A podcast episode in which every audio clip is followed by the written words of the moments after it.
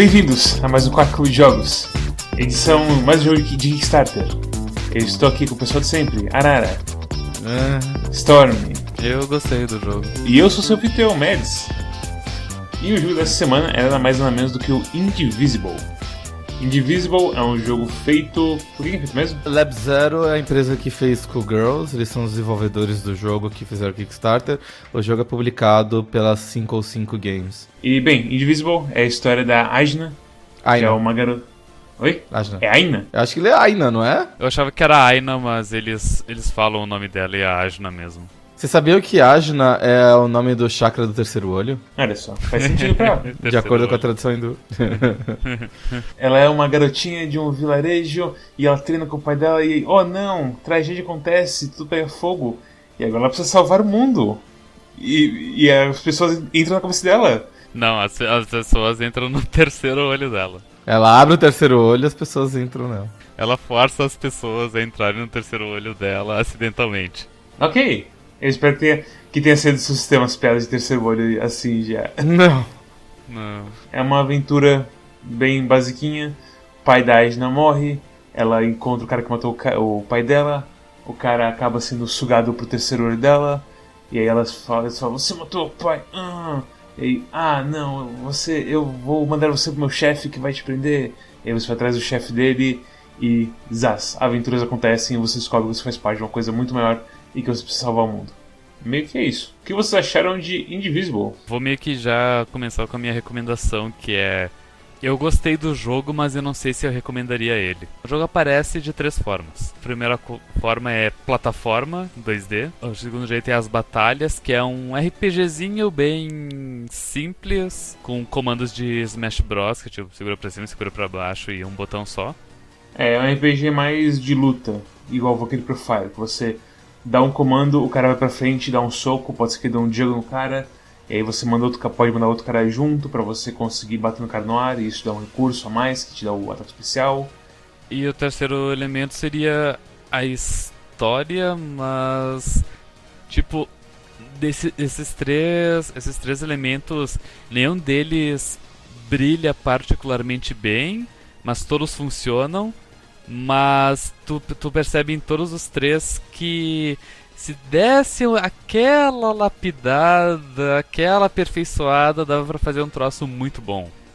É, eu gosto dos personagens, apesar de ser muito corrido no começo, eu gosto da Ajna, eu gosto do humor deles, inclusive as piadinhas quando você tem... Quando eu encontrei a menina da, da, da caverna subterrânea, que ela fala, ah, eu tinha que procurar tal pessoa, começava com A e Ajna. Ajna? E tipo, é, pode ser. E tipo, elas começam a conversar tudo animadas sobre a coisa toda. Tipo, é, é charmoso, sabe? É bonitinho e tudo mais. Só que, tipo, o, as conversas são legais, mas o desenvolvimento realmente é muito, assim, doido na maioria das vezes. O, o início do jogo ele é muito corrido. Sim. Ah, principalmente a história. Ah, que nem tu disse ali no início, um soldado mata teu pai, logo nos primeiros 5 minutos de jogo. E daí tu fala, ah, eu vou te matar, eu vou vingar meu pai. E daí no meio da luta de vocês dois, ele é absorvido pra tua cabeça, pelo, pelo teu terceiro olho. No que isso acontece, ah, que nem eu comentei no Discord do Quack, se fosse qualquer obra que se levasse, que a história se levasse mais a sério, a gente ia ter alguma espécie de ah, terror psicológico de meu Deus, o assassino do meu pai está falando comigo dentro da minha cabeça. Ah, Como é que eu faço pra lidar com essa situação? E com uma boa escrita daria pra fazer uma coisa bem legal, só que não é essa a proposta do jogo. Ele é, ele é todo ele é todo bonitinho e comédia, então então foi bem estranho o início, o jeito que os personagens lidavam com essa coisa de ah, esse maluco que tá tá andando com a gente matou meu pai. A Ryuk Ninguém gosta dele. Tem 10 pessoas na cabeça dessa garota e ninguém gosta dele. E it's fine. Vamos, vamos só seguir em frente. O começo, do jeito que ela age com ele, acho que é bem normal até. O prank é realmente muito rápido. Não acho que não chega, não precisa ter nenhuma coisa de terror e tudo mais, terror psicológico e tudo mais, sabe? É só que, tipo. É, Eu acho que você tem. Essa impressão acaba acontecendo mais por conta da rapidez mesmo do desenvolvimento. Sim, pois é, o que eu disse, o, o início é muito rápido, mas depois o, o jogo ele vai progredindo e dá tempo para os personagens tem um, um certo arco de redenção do Príncipe Zuko. E justamente esse personagem começa a ter umas, uns desenvolvimentos bem bons, assim, ali no, no porto e tudo mais, sabe? Eles aceleraram de propósito o desenvolvimento, porque o sistema de combate ele é baseado em combos. E os combos eles só são legais quando você tem mais de um personagem. Então eu sinto que eles aceleraram pra você rapidamente ter quatro personagens pro sistema de combate ficar mais legal. Não sei se isso faz sentido. O é que faz? Eu não sei se essa foi a decisão correta, ou se a decisão correta, por exemplo, era dar dois ou três personagens tipo da vila pra ir com ela no começo. Porque eu sei que você acaba se juntando com com pessoas que podiam estar na vila. E, e o próprio cachorro ele vira um personagem, né? É outra coisa, esse cachorro. Aquele cachorro que tá na vila não é mais o cachorro. Ah, mas por exemplo, podia ser o mesmo cachorro e você já começa com o cachorro e é um personagem. É, tem, tem maneiras de fazer isso, mas, sei lá, ao mesmo tempo tem muito personagem nesse jogo, em geral, assim.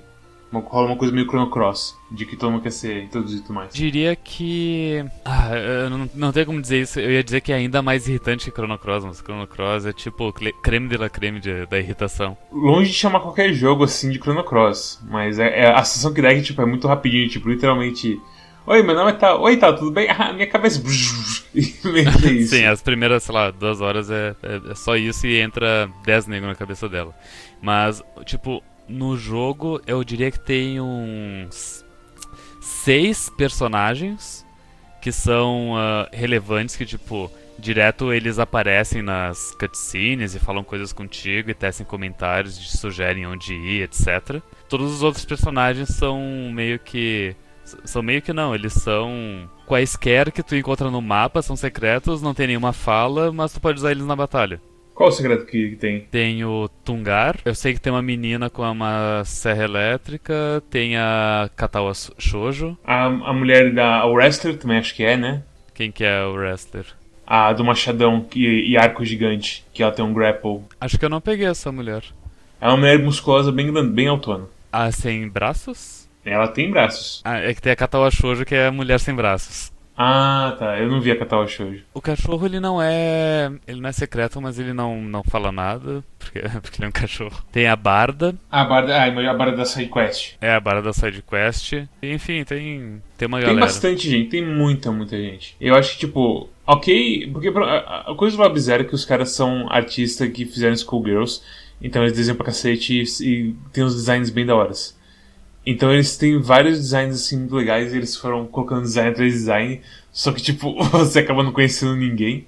Mesmo que você, tipo, fique entrando lá no seu palácio lá da mente, você não meio que fala umas frases meio desconexas de vez em quando, mas você não cria nenhuma ligação assim com os caras, sabe? Eu sei que me bateu um desespero quando eu abri o menu pra, sei lá, trocar os personagens e eu vi que a- apareceu uma barrinha de scroll do lado nos meus personagens. Tem, sei lá, uns sete slots ali na direita. Daí eu peguei o sétimo, daí pensei, ah, ok, peguei todos os personagens do jogo. Agora a gente vai trabalhar com isso, vamos. Vai, vai ter a história de cada um deles conforme progride. E daí não, continuava entrando no personagem, apareceu a barrinha de scroll, daí eu, eu simplesmente desisti. É foda. Assim, é, Que- É que tem muitas coisas nesse jogo, então a gente, a gente vai a gente vai meio que ficar falando delas meio scattershot assim. Não, não tem não tem meio que uma ordem pra tu citar todas as coisas. Eu li uma thread que quem escreveu foi a nossa amiga Fi, que tá morando no Canadá agora. Ah, porque ela trabalhou em, em Schoolgirls, ela fez uns, uns commissions pras artes dos personagens, uns frames e tudo mais, então ela conhecia o pessoal. E ela comentou que uma das forças criativas por trás do projeto, desde o Kickstarter e tudo mais, em algum momento do projeto ele saiu e parece que o negócio foi tão feio que ele, tipo, ele era o responsável por trazer todas as coisas é, de- da Índia, né, da cultura indiana pro, pro, pro jogo. Então você vai ter a Ajna, que tem um nome indiano, você... Logo no começo que tem aquela batalha dos pais da Ajna, ou dos... enfim, não sei. Tem uma hora que um dos personagens usa um golpe que todos os chakras dele se iluminam antes dele soltar um baita de um, de um laserzão pra matar o bicho e tudo mais. Então, muita coisa da história ali, né? O próprio terceiro olho e o nome dela ser um chakra e tal, vem dessa cultura indiana. E esse cara que era o responsável por trazer isso, que era um projeto bastante pessoal pra ele, que era a cultura, enfim, familiar dele. Ele saiu do projeto e quando o jogo saiu, ele sequer comentou o jogo no Twitter, assim, sabe? Tipo, ele, ele tava totalmente desligado do processo e não tava nem me importando mais. Que doido. É, é uma coisa doida, né? Porque você pensa, porra, o cara deve ter gasto tanta energia nesse projeto e, e alguma coisa muito ruim deve ter acontecido pra ele não comentar. E eu sinto que assim, eu acompanhei o Kickstarter porque eu fui um dos apoiadores, pra não dizer trouxas. Ia te perguntar? Eles postavam atualização com que frequência? Em 2018, pra você ter uma ideia, eles passaram tipo 14 updates, mais ou menos. Ok, mais ou menos mensal. É, foi tipo, foi dois em janeiro, um em fevereiro, março, abril, maio, junho, junho, julho, outubro, outubro, dezembro. Né? Então, quer dizer, não era. Ah, eles ficavam meses sem responder e tudo mais. Eles estavam sempre. Sempre respondendo, assim. Mas isso só quer dizer que eles estavam fazendo social media deles. Não quer dizer que o projeto estava realmente avançando. Porque o update às vezes era do tipo: olha essa abertura desenhada pelo estúdio Trigger. Que é provavelmente, tipo, é incrível, é muito lindo em todos os sentidos possíveis. Tipo, é muito bem feita essa abertura do, do jogo. Foi uma combinação entre dois estúdios. Um é se chama Teach Mouse, que ele parece ser famoso por desenhar grandes obras como uh, Neo Yokio e Big Mouth. Esse eu não conheço. Mas agora eu só consigo pensar no Grande Toblerone e a pessoa que não merece o Grande Toblerone. Eles também trabalharam num, em Tartarugas Ninja. Enfim, eles trabalharam em várias, várias animações assim americanas de Metalocalypse e, e outras coisas. Tipo, eles fizeram algumas coisas em Mega XLR. Eles trabalharam na abertura de Avatar, o desenho original, enfim. Eles estão eles, eles no, no estúdio, na indústria faz algum tempo, assim. E o outro foi o Estúdio Trigger, que fala por si só, né? Eles trabalham, eles têm um monte de anime famoso e tal. Mas às vezes as, as atualizações eram só isso. Tem uma atualização que eu abri aqui aleatoriamente, de maio do ano passado, que diz assim: a atualização é. Indivisible foi atrasado para 2019. E a Agna pedindo desculpinha, assim. Vou até colocar a imagem porque a imagem é bonitinha, mas, tipo, é, é, é isso. é fofinho. Não, é, é bonitinho, assim. Mas você se sente, tipo, enganado pelo Kickstarter? Qual que é a pegada que sim? Porque, assim, eu acho que ele é um jogo divertido, no fim das contas. Ele, ele, ele é bom, mas, mas pelo tempo e a promessa e o preço que eles estão pedindo para quem não apoiou é, é, não acho que vale, sabe? Mas a questão é assim, tipo, eu acho que o único, a única parte que realmente peca para mim é a plataforma, porque é meio lerdão para mim. Mas de resto, tipo, eu não sinto que tipo é uma enganação assim, sabe? É, é, eu vou dizer o seguinte, eu, da seguinte maneira, eles me prometeram um RPG e eu não sinto muito que isso é um RPG. É que nem o Revis falou no Discord do Qua que nunca viu um RPG sem experiência e sem item. Tem experiência. Sem dinheiro e sem item. Mas é mais ou menos assim, tô, tô dando uma olhada assim. Eu, eu, não digo que eu fui enganado. Eu digo que quando eles falam que é um RPG de ação dos caras que fizeram Schoolgirls, e Schoolgirls ele é conhecido como tipo o, um dos jogos de luta mais refinados de toda a história, eu imaginava que ia ter mecânicas de combate bastante refinadas. E eu sinto que as mecânicas de combate desse jogo não são muito refinadas. Eu não sei, eu não sei direito como explicar. Direto dá uns bugs meio bizarros também, coisas do tipo. É tipo Chrono Trigger, onde os monstros estão no cenário, tu encosta neles, daí aparecem mais monstros e tu luta no próprio cenário. Isso aqui é um cenário 2D. Às vezes Tipo, tu tá no meio das plataformas e daí tem tipo um penhasco. E daí se tu dá um juggle no, no inimigo e ele cai no penhasco, ele se separa e a batalha se encerra. Às vezes você cai do, no penhasco.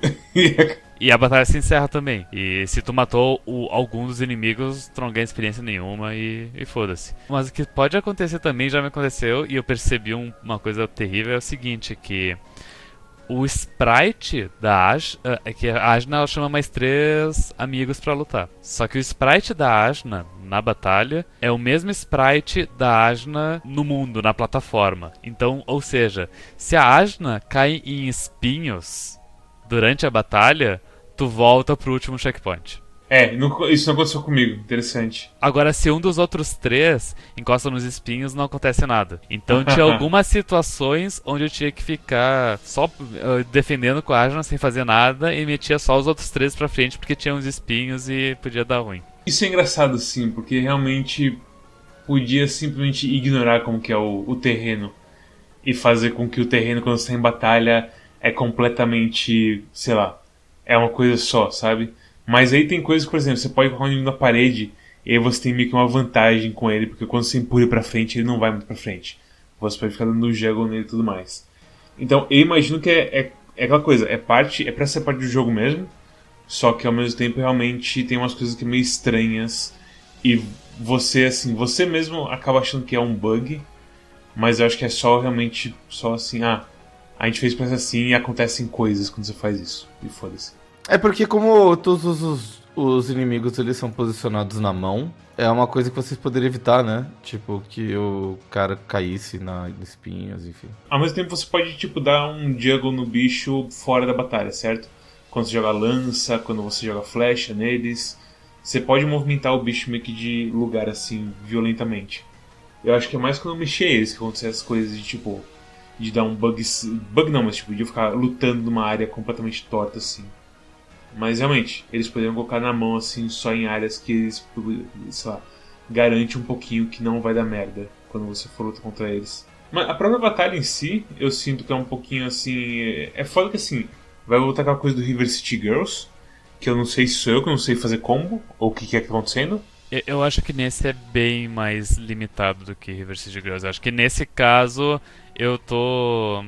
Eu tenho, eu tenho bem mais certeza que não é, não é culpa nossa. Realmente não tem muita opção de combo. Porque assim, você não tem vantagem em fazer combos. O que você tem vantagem é dar juggle e manter esse juggle pra você ganhar a, a energia do especial. Eu não sei se fazer um combo de muitos hits ele te dá mais energia especial, sabe? Eu não, eu não, eu não senti isso, mas talvez eh, seja assim. E se é assim, tipo, não é informado, a gente, eu também não senti nada disso. O que acontecia muitas vezes é que, ah, eu sei como, com esse personagem, como dar juggle em todo mundo e como pegar o máximo de bolinhas possíveis. Eu ia lá e, tipo, esperava carregar todo mundo e fazia isso.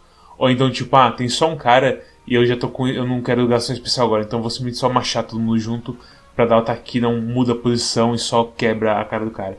Então, eu acho que é, realmente é bem simples assim. E, sei lá, não sei se é esse o, o, o intuito da coisa toda, só é tipo, ser. Eu sinto que a minha experiência com o combate foi a mesma que a tua, Mads, que é.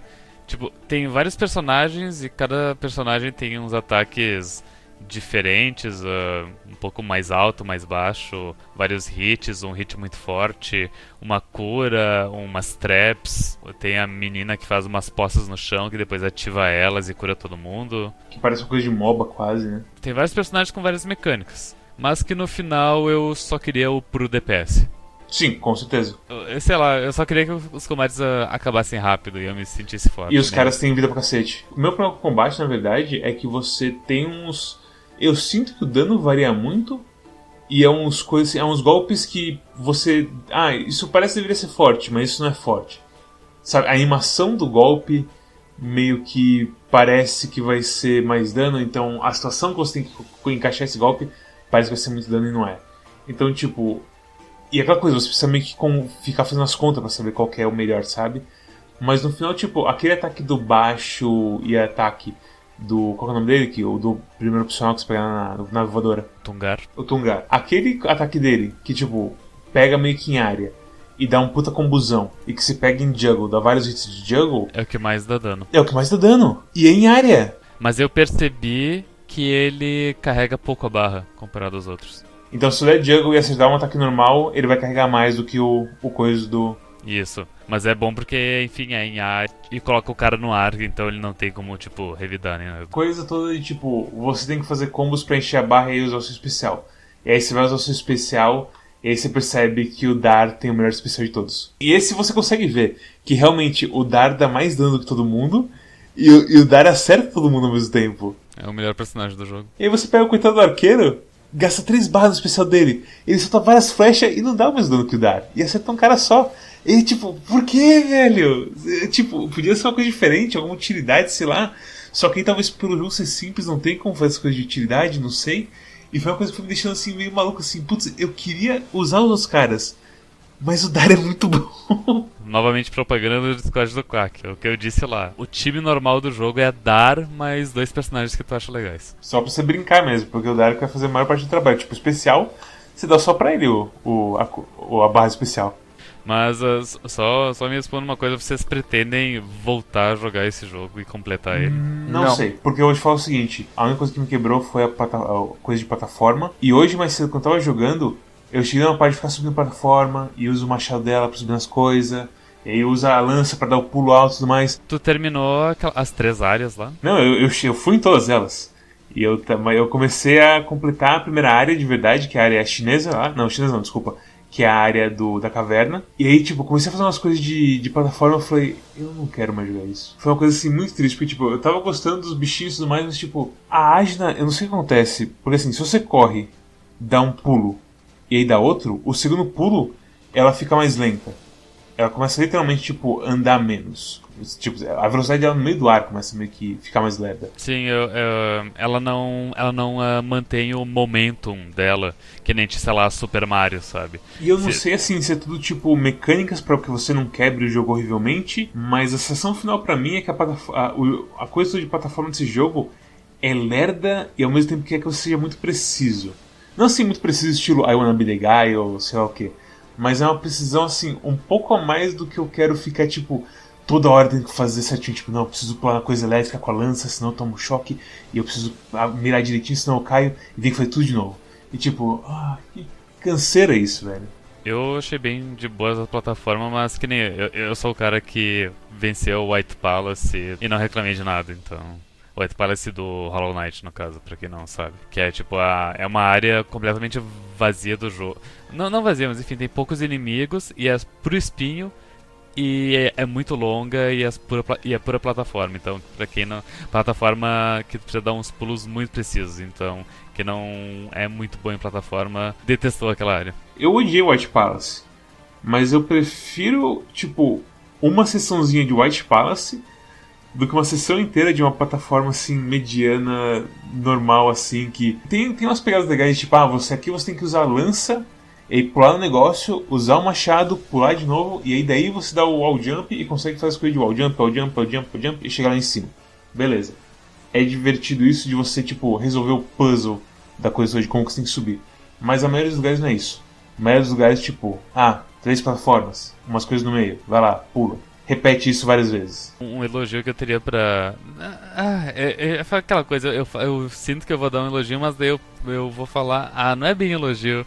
Uh, que, mas o que eu ia dizer é assim, uma, uma constatação sobre o jogo. Uh, ele tenta ser Metroidvania, então a cada. Conforme, conforme tu progride no jogo, tu vai ganhando uh, upgrades, uh, novos upgrades para movimentação. Uh, coisas como tacar o machado na parede para subir mais um pouco. Uh, consegue enfiar a lança no teto da parede para andar pelo teto. Consegue apontar a lança para baixo para tu usar pula-pula sobre os espinhos.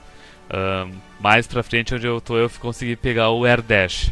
Tem o arco e flecha que você pode usar para tirar certas coisas durante a fase. Tem a lança que tu atira reto. Tem o peixinho, que é um. É tipo. Tu dá um pulinho com o dash pra entrar em uh, buraquinhos nas paredes. É o coisa, o Cannon Spike dela. Cannon Spike não, é o. A Canon, Cannon Drill da Kemi. Cannon, é. Cannon Drill da Kemi. Tu pega depois um machado que é pra dar um stomp no chão e quebrar coisas no chão. Tem muitos upgrades. E eu, eu me via usando todos. Cheguei num ponto que tinha tanta plataforma e jeitos diferentes de tu vencer a mesma plataforma. E eu me via misturando movimentos do início com movimentos do final do jogo para passar as coisas e no que eu terminava de passar eu percebia, ah, eu poderia ter passado com essa outra coisa também, sabe? Então tem, tem muitas opções, mas o jogo ele não te entrega um upgrade de movimento absurdo, pelo menos não no ponto que eu cheguei. Um, um upgrade absurdo como, por exemplo, Space Jump de Metroid, que tu simplesmente voa e foda-se. Eu sinto que, por exemplo, Hollow Knight... Porque esse jogo é Metroidvania, essas coisas, certo? É literalmente hum... Metroidvania de você... De você sair correndo por aí e pegar o coisa. É que o Arara não chegou na... No Metroidvania. Que é a parte das três cidades. Depois das três cidades ainda fica mais ainda. O jogo ele vai, ele vai progressivamente ficando mais. O, o início do jogo ele, ele, ele, é muito linear. Tu quer falar sobre, sobre isso, Arara, que, que nem tu tinha dito que Uh, ele, ele finge que é Metroidvania, mas o caminho é linear e tu pega upgrades, mas é pra passar o caminho que é linear. Eu, eu, vou, eu vou, dizer da seguinte maneira: vocês jogam, todo mundo jogou aqui Rock Roll Racing, né? Sim. Sa sabe aquelas, aqueles mapas de Rock Roll Racing que eram oito? Então, é como chamar aquilo de Metroidvania, porque no meio do mapa você tem quatro caminhos que você pode seguir, sabe? Mas não é verdade, não é verdade. Aquilo é um oito, é um circuito, sabe?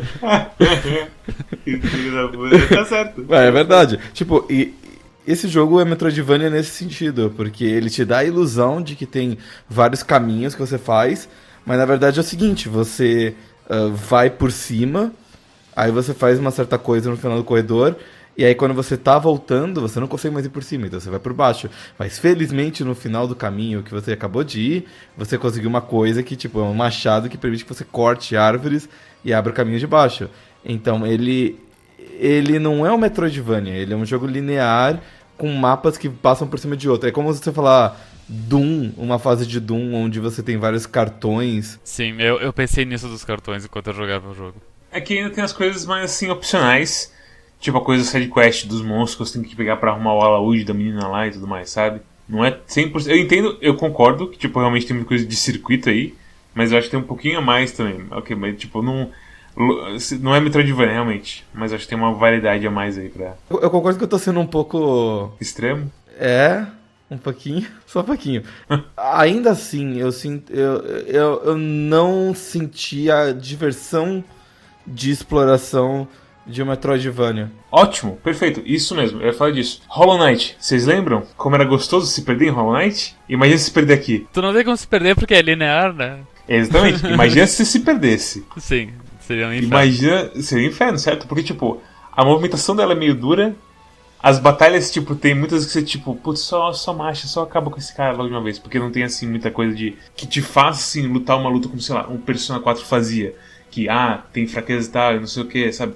Eu sinto que é meio que. Sabe Pokémon quando você tá no começo? Só faz, tipo, tackle, tackle, tackle, tackle, tackle. Uhum.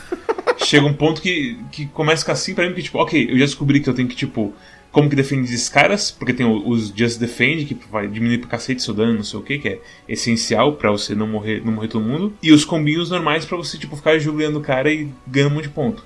Mas depois que você entende como bater no inimigo assim, e você percebe que seu time consegue bater nos inimigos sem problema nenhum, acabou essa diversão de combate. Começa a se repetir muito rápido. Então se perder aqui seria terrível, velho. Eu acho que é isso que, tipo, faz com que esse jogo seja meio assim, não divertido no geral falta umas variedades, sei lá. Pelo menos é isso que eu, que, que eu acho que tá rolando. A progressão do jogo ela é da seguinte maneira: tu, tu vai de um jeito muito linear, do jeito que a Aurora disse, por acho que três dungeons, daí dá umas explosões, uns desenvolvimentos no plot, daí, daí tem um dump de lore, de, do, do porquê as coisas estão acontecendo, tu finalmente entende enfim, o que está acontecendo e quais são as tuas motivações, que é o equivalente a quando uh, os personagens de Chrono Trigger chegam e, no End of Time, que daí eles descobrem o que, que é Lavos e tudo mais, e o Gaspar fala para eles que tem como prevenir isso, enfim.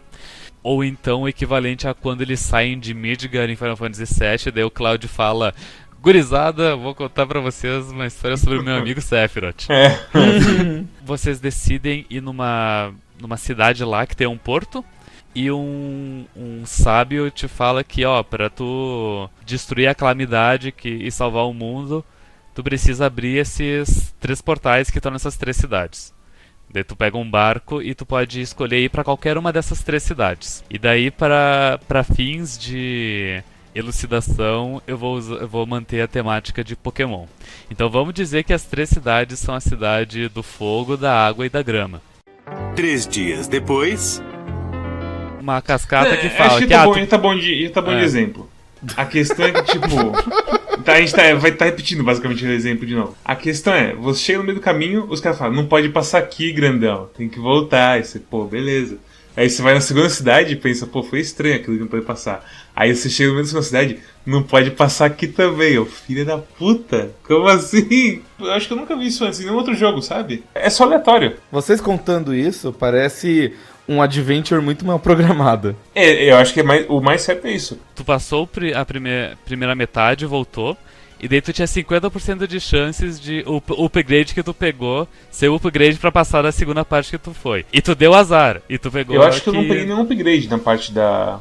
Que eu fui na primeira. Tu pega o peixinho. Verdade. Você pega o peixinho de pé. Tu, pe é tu pega o peixinho, só que o peixinho ele é usado na par, uh, na passar, caverna. Pra progredir na caverna lá da, do Amazonas. Ok, não, tá certo. Você realmente você tem que falhar uma vez. uma vez tu tem que falhar e tu tem, e tu tem 50% de chance de falhar duas vezes. Nossa, que doido. Eu dei sorte. Eu, eu só falhei uma vez. É, eu não tinha pensado por esse viés assim, não. Ok. É, é, é isso que eu tava tentando explicar, mas eu me enrolei tanto. Daí tu coleta todos os upgrades, vence as três áreas, volta pro, ma pro mago ancião lá, sábio, e ele vai ele te fala o seguinte, ó. Beleza, tu abriu os três portais, mas meio estranho, isso deveria ter aberto todos os teus poderes secretos e o teu potencial, mas eu não tô sentindo nenhuma energia de ti. Bom, de qualquer forma, se tu quiser voltar pro mundo e resolver alguma situação que tu deixou inacabada, eh, tu, tu pode voltar. Mas a partir do momento que tu ir para esse portal aqui no pro último chefe, tu não tem mais como voltar. E daí tu pensa, ok, é normal de um RPG, eu cheguei no final, né? E daí ele abre o sistema de fast travel. Todos os portais que tu abriu, tu pode teleportar entre eles. E daí se tu volta para qualquer um dos outros portais, meio que só tem caminho sem saída, tu não tem nada para fazer. E daí nesse momento eu me perguntei, tipo, será que eu fiz alguma coisa errada que eu não tô conseguindo, tipo, limpar a side quest, as side quests finais antes de zerar o jogo. E daí eu, fui, eu, eu apelei para um GameFAQs da vida e ele fala: uh, Não, tu realmente não tem como fazer nada. Tu, uh, o jogo ele te obriga a ir pro, pro que, pra última dungeon. Tu não tem como resolver nada, não. E daí tu vai pro que seria a última dungeon. Só que, uau, não era a última dungeon. Porque, enfim, coisas acontecem, spoilers, plot. E daí depois tu vence essa dungeon gigante, que eu até postei ali um mapa pra vocês, porque é muita plataforma. Plataforma até por demais. Uh, tu luta contra um chefe facilzinho, que é um chefe muito mais plot de história do que mecânica difícil. E daí tu volta pro início do jogo e agora é o Metroidvania. Uau! Porque, porque, tu tem acesso a todo o mapa e daí tu vai poder resolver todas as situações que tu deixou inacabada, ficar mais forte e daí voltar de novo pro último chefe. Caralho. Então, tipo, tem três, tem três pontos. Tem, a, tem, tem tipo, 5 uh, horas de linearzão, depois umas 5 horas de essas três cidades, e agora imagino que vai ter umas 5 horas de vamos limpar o mundo. Então, isso é foda, porque exploração, a exploração de jogo é terrível, como a gente já falou aqui. E se vai abrir mais ainda, eu, hum, eu, eu, realmente não quero voltar pra esse jogo, infelizmente. Eu gostei dos carinhas, mas não, não rola, velho. Tinha, tinha que ter mais fast travel, sabe? É, é, é, é que é foda que não ser assim desde o início, de poder ficar mudando entre os lugares. Eu pessoalmente acho que realmente é uma coisa, uma movimentação da personagem que tá meio estranha para mim. E eu acho que realmente a qualidade de vida resolveria bastante coisa aqui também, mas sei lá, tá rolando. O jogo ele tem muito isso de ele não te dá todas as ferramentas imediatamente. Então, no início tu só tem uma barra de especial.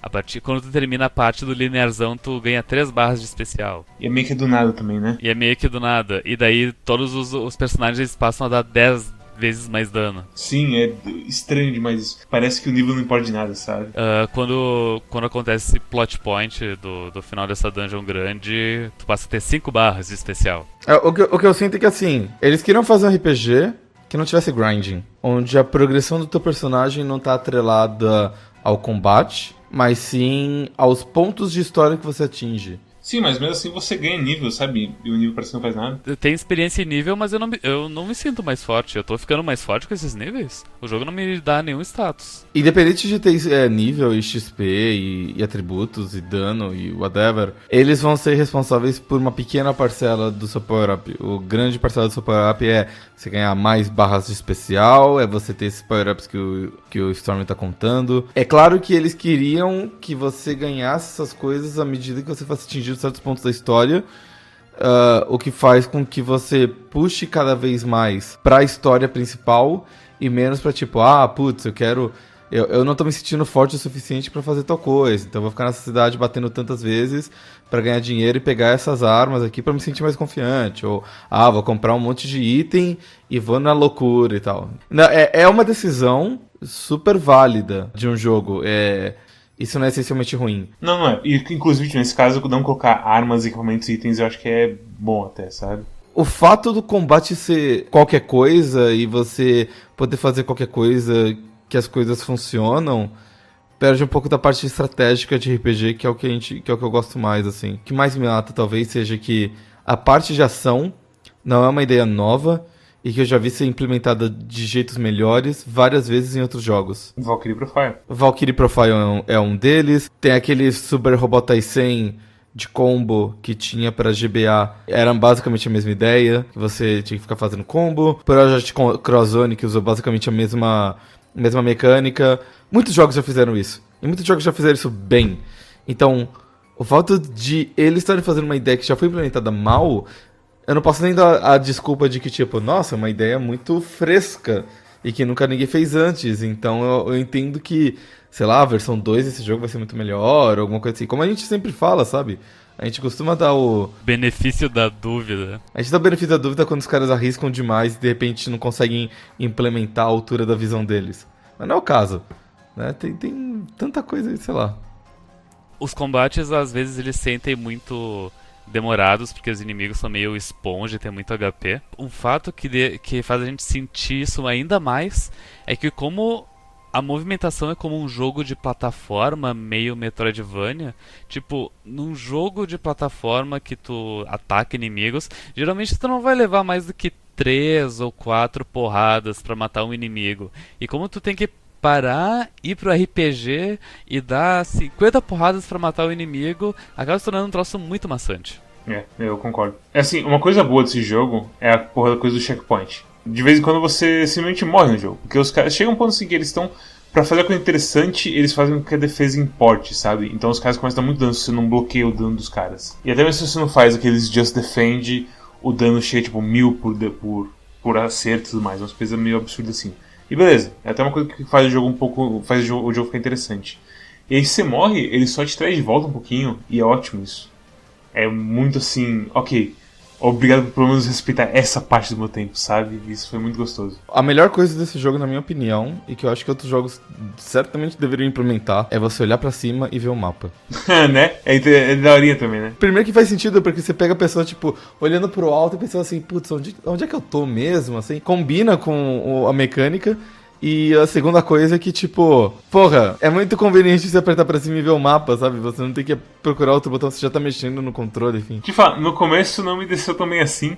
Eu queria apertar um botão assim e ver o mapa todo e tudo mais, mas eu me acostumei, é bem mais rapidinho e você tem uma referência de onde você tá. É bem, bem feitinho isso aí mesmo. Pena que o mapa não é lá muito bom. O, o jogo ele tem muito problema de marcação. Coisas do tipo, a qualquer momento tu pode entrar dentro da tua mente que tu tem tipo tua teu palácio mental onde todas as pessoas que tu roubou estão tão dentro e daí tu pode conversar com elas e tudo mais. Eu não sei se, se as pessoas elas falam coisas interessantes, se progride a história conversando com elas, que nem tinha no, no Shadowrun que a gente jogou, ou outros jogos, enfim, que implementam esse tipo de coisa. Eu olhei no início, logo nas primeiras horas de jogo, e depois eu não olhei mais. Sim. Eu sinto que se o jogo ele me desse uma, uma marcação de se o NPC ele tem uma ele tem alguma coisa uma coisa nova para falar para mim, tipo aparecer um uma exclamação, alguma coisa que seja. Eu, eu, apreciaria muito, mas o jogo infelizmente não tem. E daí às vezes uh, passou uma hora, ah, vou falar de novo com ele ver se ele falou alguma coisa nova. E daí eu falo com ele e é a mesma coisa. Deu, ah, então, foda-se. Assim, e foda que pra você falar com o pessoal naquela área, você tem que fazer plataforma também. Tem que subir nos negócios e tudo mais. E tipo, ao invés de fazer uma coisa, sei lá, que eu vou conseguir pular só com um pulo normal e conseguir rápido pra cacete, não. Você tem que pular, dar uma chegada, subir, pai, não sei o que. Tipo, só, só deixa o pessoal assim junto aí pra falar com eles. Eu sei que cada personagem fica no seu lugarzinho e que os caras musculosos ficam que tem a carne fritando, não sei o que e tal, e é da hora e a, a, a os nerds ficavam nos livros e tudo mais, mas porra, só deixa eu falar com eles fácil, sabe? Mas é um, e é, e é um problema também fora dessa área, que essa área tu pode acessar a qualquer momento. Também nas cidades tem vários NPCs e tu não sabe quais que estão ali só pra falar uma frase genérica do tipo, ah, como está lindo o dia hoje, não é mesmo? E tu não sabe quais são aqueles que vão te dar uma quest, ou daqui a pouco podem entrar na tua equipe. Tipo, eu apreciaria muito ter um símbolozinho dizendo, ó, oh, tu devia falar com esse cara aqui porque tem alguma coisa importante ali. E foda que assim, eu acho que isso seria ok não ter. O tua cidade tem um monte de cara de Kickstarter que fala umas frases muito assim, foda-se. Tem tanto cara de Kickstarter nessa porra de jogo que chega um ponto que você não consegue nem, tipo, fazer assim a ambientação da cidade. É só meio que foda-se. Ou se chega no porto, você encontra 500 mil caras que claramente cada um deles tem um design único deles, porque o cara do Kickstarter Fly falou, tem a frase únicazinha dele fazendo alguma graça ou alguma coisa do tipo, e você fala. Shoutout pro cara que comprou o rank no, no Kickstarter de colocar o, o seu personagem na, na cidade do jogo e a mensagem que ele pagou para colocar foi a seguinte: reticências. Então, de repente não é nem que ele falou reticências, é que tipo. Sim, talvez ele não tenha mandado uma mensagem, né? Mas eu gosto de pensar que ele gosta muito do Red de Pokémon. Recomendações. Arara, pra quem você recomenda sua nota pra Indivisible? Eu não recomendo esse jogo, eu não recomendo Kickstarter nunca mais na minha vida. Assim como Guy Brush Threepwood uma certa vez disse que você nunca deve pagar mais que 20 dólares num videogame, você nunca deve pagar mais que 0 dólares no Kickstarter, a menos que seja algum parente. Se for algum parente ou uma pessoa que você realmente gosta muito pessoalmente, você... se você já foi na casa da pessoa, você pode dar dinheiro pro Kickstarter dela. Caso contrário, não faça isso. Essa é, é, a minha regra de hoje em diante. Ele é um jogo ok, ele é incompleto, ele claramente não foi bem pensado do ponto de vista de RPG. Se ele não tivesse o nome do Lab Zero por trás e se ele não fosse bonito dos desenhos, ah, ninguém ia se importar com ele. Ele ia vir e ir sem fazer marca nenhuma no mundo. Ele faz marca no mundo porque é um Kickstarter que tá rolando há. Quanto tempo tá rolando esse Kickstarter? Eu tenho, eu tenho updates de 2015, então quatro anos já que os caras estão falando desse projeto. Eu ajudei em novembro de 2015, então quer dizer, já faz quase quatro anos que, que os caras estão fazendo esse projeto. Eu não, eu não, tenho muito o que dizer. Eu não tô nem decepcionado, porque os outros jogos de Kickstarter já me prepararam para não, não ter muitas esperanças. Quando você tem um jogo normal, com uma publisher ou com os caras investindo seu próprio dinheiro para ver se vende o jogo e, ganha, e lucra com a venda dele, você tem pessoas dentro da empresa motivadas a fazer o jogo acontecer. Quando o dinheiro já foi dado e as pessoas que te financiam, seus financiadores, eles são uma mob de milhares de pessoas espalhadas pelo mundo e que elas só veem as coisas que acontecem na sua empresa quando você quer dizer para elas, é muito fácil você fazer qualquer coisa com dinheiro e depois botar tipo três pessoas só pra fechar o jogo e publicar. Então, o modelo de Kickstarter ele é iner inerentemente falho. Eu prefiro dar meu dinheiro para Activision e pedir para Activision fazer um jogo de RPG do que dar um dinheiro para o Kickstarter diretamente a partir de agora. Nunca mais ajuda em nenhum tipo de crowdfunding. A partir de agora não, né? Já faz uns bons anos que tu tá meio calejado de crowdfunding. Mas esse é a gota d'água, imagina. Ah, ok. É, eu não sei nem se é a gota, a gota d'água. Eu, eu, acho que assim. Ah é aquele meme do homem que achava que não tinha mais, né, mas nem o resto de esperança, perdeu o resto de esperança que ainda tinha. É, eu acho que o Gota d'Água foi há muito tempo, mas eu acho que eu nunca fiz um grande rant no podcast, então eu tô só registrando minha posição. Storm, só recomendação em nota pra Indivisible. Uh, o Arara deu nota pra ele? Eu não dei nota, eu reclamei tanto que eu não dei nota, bem ponto, imposto. Uh, eu acho que assim, olhando pra minha tabela, ele é. Ele é um nota 5. Ele é entre 5 e 4, pra ser sincero. Uh, mas eu vou dar uma nota 5. Eu acho que. Uh, pode. Pode, podem, podem falar pelo resto do programa, porque não tenho nem mais ânimo para falar sobre esse jogo. Storm, só uma recomendação para Indivisible. Como eu disse no, no início do programa, eu, eu gostei do jogo, mas eu não recomendo ele.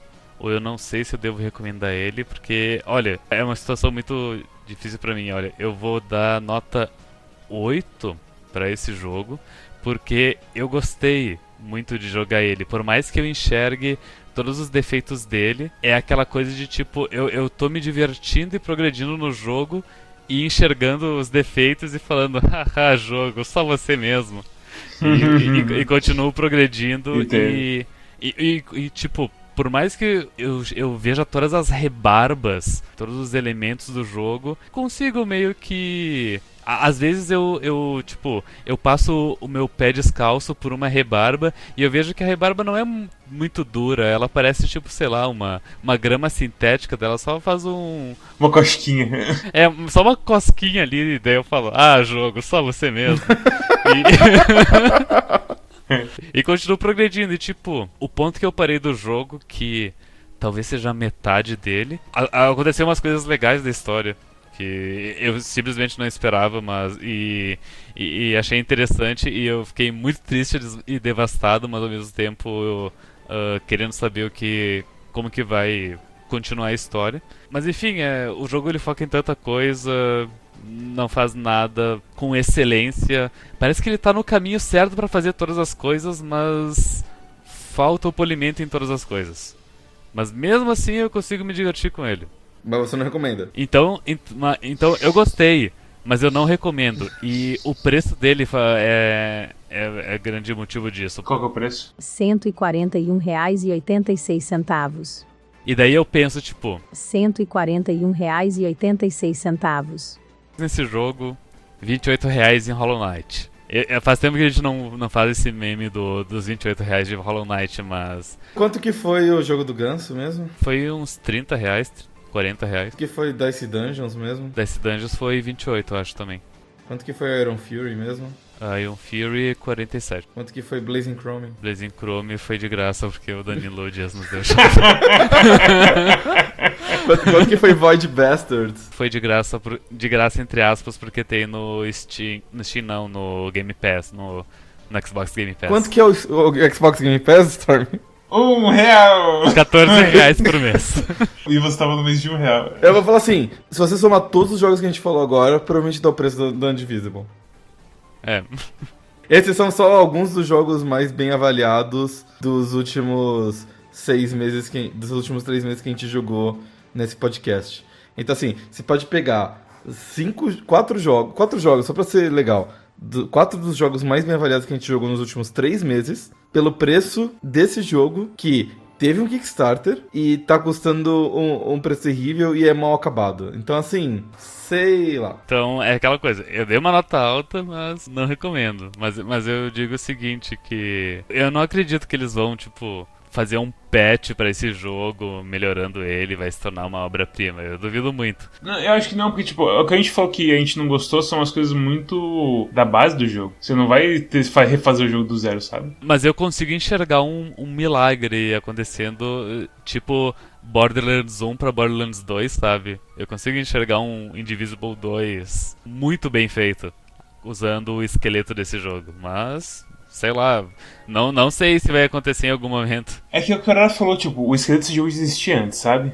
Meio que as, as ideias meio que estavam lá e só colocar, só foi justamente a execução da ideia que foi que zoou as coisas pra gente. Eu dou uma nota 6 pra esse jogo. Eu não odiei ele, eu gostei um pouquinho. Aí ele começou a me bater na cara com as coisas de plataforma. Eu falei, não, para. Ele continuou batendo na minha cara. Eu falei, não. E foi basicamente isso que aconteceu comigo. Recomendar ele é estranho, porque, tipo, eu não recomendo também. Mas vai ser muito estranho colocar not recomendo no Steam depois é, disso aqui. Pois né? é. Porque não é um jogo ruim, mas é um jogo tipo. Ah, poderia ser melhor. E você se frustra com vendo isso e jogando as partes de plataforma também. Então eu fico no meio, eu não, eu não recomendo nem, nem recomendo, eu fico se você estou o podcast inteiro nesse ponto. Eu não recomendo, nem não não recomendo. Muito pelo, Muito pelo contrário. contrário. Mas é, você estou o podcast inteiro, meu irmão. Se você acha que essas falhas são perdoáveis por um jogo que tem uma animação bonita e uma, uns personagens muito gostáveis, legais, vai em frente. Pode ser que você encontre um personagem que você se apaixone por ele no meio dessa brincadeira e você pode tipo se inspirar com a arte, com a animação que tem aqui. Esse jogo por ele ser, por ele ser do povo do, de Schoolgirls, ele tem o mesmo as mesmas características e os mesmos defeitos de Schoolgirls do, aos meus olhos, que os frames são muito bonitos, mas as animações nem sempre são tão boas e fluidas. Eu sinto que a animação é fluida. O meu problema com Schoolgirls é só que ele era muito difícil e eu era meio scrub, o ruimzão. Mas eu não sinto que o jogo era, é, era. não era fluido assim. Inclusive, eu acho que era um dos jogos mais fluidos que eu já vi, 2D assim. Comparado a, tipo, todos os jogos da King of Fighters, Garou, da SNK, eu sinto que tem muito menos frames nas animações, sabe? Ok. Muito menos, menos fluido, mas todos os frames são muito bonitos. Então, tipo, me lembra, por exemplo, Jojo. Porque Jojo é bem assim, se tu pega qualquer screenshot, nossa, é, é lindo. Mas a animação não é lá grandes coisas. Uau, é o Mads pós-produção, que incrível!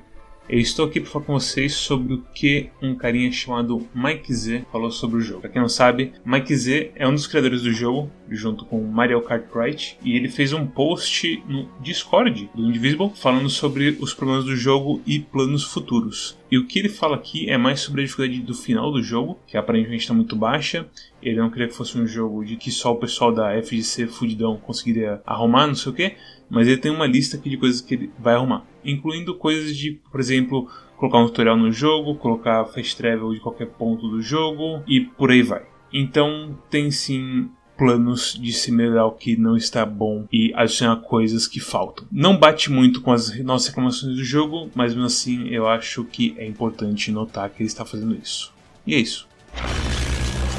Bem, se vocês gostaram desse episódio, ao invés de ficar ambivalentes igual eu fiquei, dê um like, se inscreva, dê uma passada também no nosso Twitch, onde eu faço stream todo sábado, deixa um follow lá, se inscreva e me dê doces dinheirinhos. Passa no nosso Twitter, onde a gente avisa quando tem stream, quando tem coisas dos nossos parceiros, tipo Calibre, Desludo, entre outros. E também dá uma passada no nosso Discord, que é onde a gente realmente fala sobre o jogo, que é onde a gente falou bastante com o Heavis. E acho que outros passaram falando, ou foi só o Heavis? Eu não percebi. O personagem falou um Perso- pouco é. também. Então sempre tem, sempre tem alguém para você conversar sobre o jogo da semana e outros jogos também nos outros inúmeros canais que a gente tem lá. Também a gente tem a curadoria do Steam, que te avisa qual jogo a gente recomenda, não recomenda, e uma breve descrição do porquê a gente falou isso, que vai te ajudar na hora que você for comprar uma coisa, vai aparecer um patinho lá tipo, não, não, e coisa do tipo. E também tem o nosso feed RSS, se você gosta de podcast e não de vídeo do YouTube. Cosmos, qual é o jogo da semana? O jogo da próxima semana é Under Rail Expedition. Uau, é aquele jogo que o Ben falou que tem jet skis. Eu gosto de jet skis. Eu já joguei Under Rail? Não anda teu. Não, não, não. Eu sei, eu sei. Ai. Eu Tá, tá, tá. sei, eu sei. Eu sei. Cosmos, tinha que ser você. Eu acho que eu tô confundindo com aquele jogo que a gente jogou com o Totoro. Neo Scavenger. Nem Scavenger. É, é isso que eu tô confundindo, né? Mas, mas não tem nada a ver com ele. Tá. Esse é diferente, esse é mais Fallout antigo do que Neo Scavenger. E é isso. Obrigado por ter assistido até aqui e até a próxima. Até a próxima, pessoal. Tchau. Tchau. Sayonara! E na próxima com o Cosmos. E Uau. Uau!